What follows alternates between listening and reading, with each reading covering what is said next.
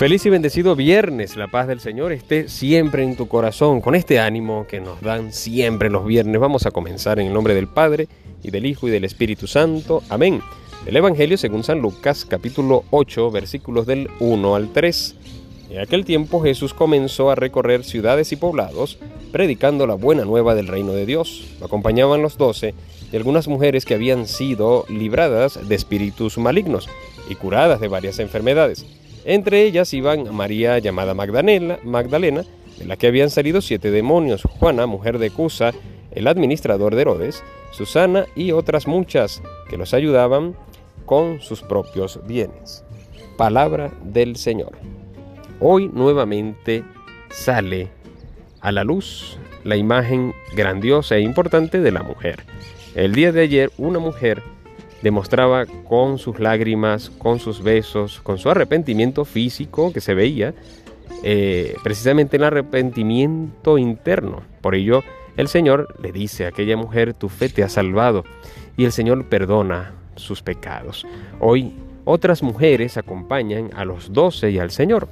Pero fíjate este dato curiosísimo, y es que una de estas mujeres era mujer, si no me equivoco, ah, está hablando de Juana, era mujer de Cusa, el administrador de Herodes. Herodes, este Herodes que estamos hablando es Herodes Antipas, el hijo de Herodes el Grande. Herodes el Grande fue rey de los judíos y cuando escuchó la profecía de que iban a ser el rey de los judíos fue quien mandó a matar a los niños menores de dos años. Y luego este Herodes Antipas se encuentra con nuestro amado Jesús y dice la historia que él tenía muchas ganas de conocer a ese tal Jesús. Y cuando Jesús hace totalmente silencio ante él, ante el tribunal, porque recuerda que esto fue antes de su pasión, pero ya la pasión había comenzado y que el Señor empieza de tribunal en tribunal.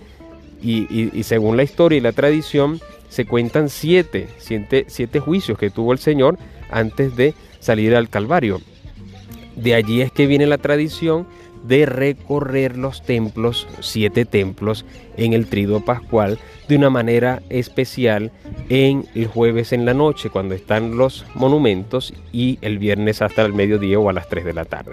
Pero para no irme y no salirme del tema, lo curioso es que esta mujer, era la, esposa de un administrador de Herodes. Y Herodes no era que era un hombre de fe. De hecho, había un grupo llamada, llamados los Herodianos. Este grupo llamado los Herodianos querían eh, buscar la manera, o estando, estaban buscando la manera de atrapar al Señor, de hacerle caer. Y te recuerdas aquel episodio que los Herodianos se unieron a los fariseos y le comentaron y le dieron una pregunta al Señor muy capciosa, que era si era no lícito, es o no lícito darle tributo al César.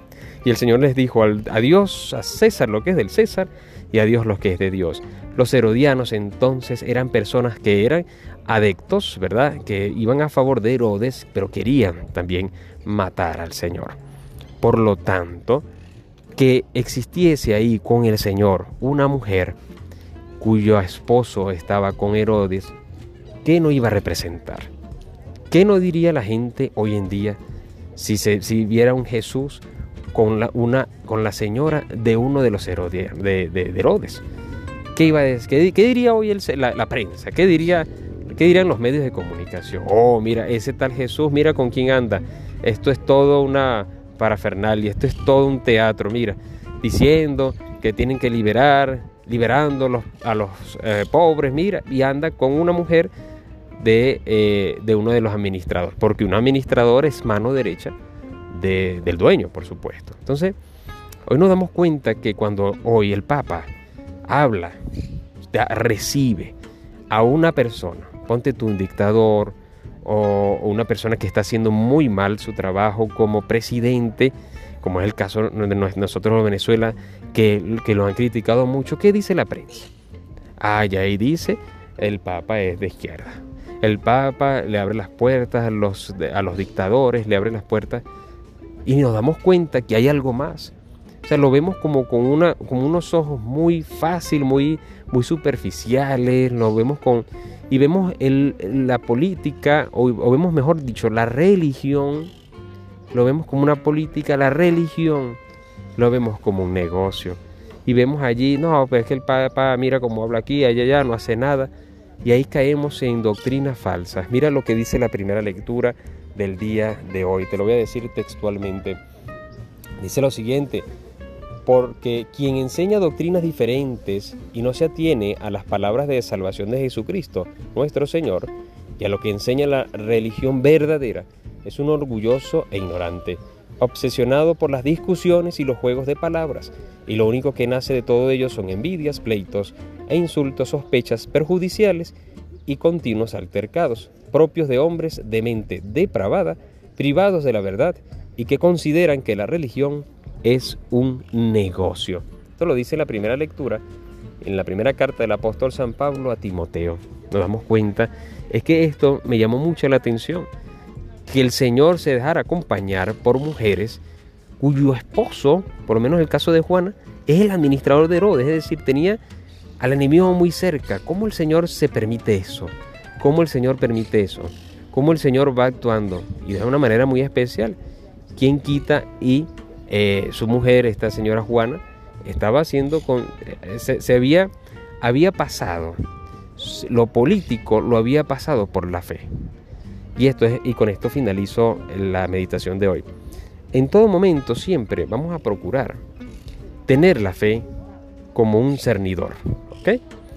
Cuyo cernidor, tú, el cernidor, tú pasas la arena con piedras, con suciedad y demás, lo que haces es batir y cae la arenita así como purificada. Y en el cernidor, ¿verdad? En esta mallita queda eh, la suciedad, las piedras y demás.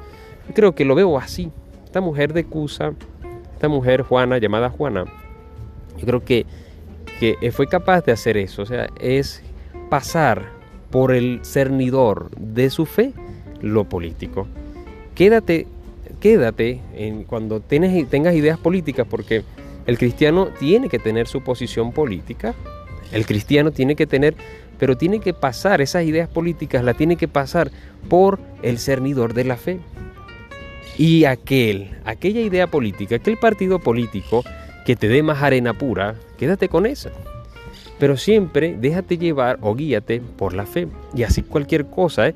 no solamente la política, pasa por el cernidor de tu fe, la música que escuchas, los programas de televisión que escuchas, eh, los comentarios de las personas que escuchas, o sea, lo de los que tienes a tu alrededor, las conversaciones que tienes en el bar, las conversaciones que tienes en casa, pásalo por el cernidor de tu fe y quédate con lo bueno. Pero no hagas lo contrario, que muchas veces he visto esto, que pasamos por el cernidor de, de las ideas políticas, el cernidor de nuestros gustos, el cernidor de nuestras propias ideas, nuestra, la fe. Y entonces pasamos por ahí la fe y ahí, entonces ahí es donde llegamos a decir, no, esto no me gusta de tal, de tal, del Papa, esto no me gusta de la iglesia, esto, esto que tiene la iglesia no me gusta. Entonces paso la fe por el filtro de mis ideas. No, al contrario. Ten el filtro la fe y pasa por ahí todo lo demás pasa por ahí, incluso tus propias ideas, pásalas. Que a lo mejor se van a quedar muchas cosas ahí tú dices, oye, de lo que yo estoy diciendo, esto no, no me sirve de nada.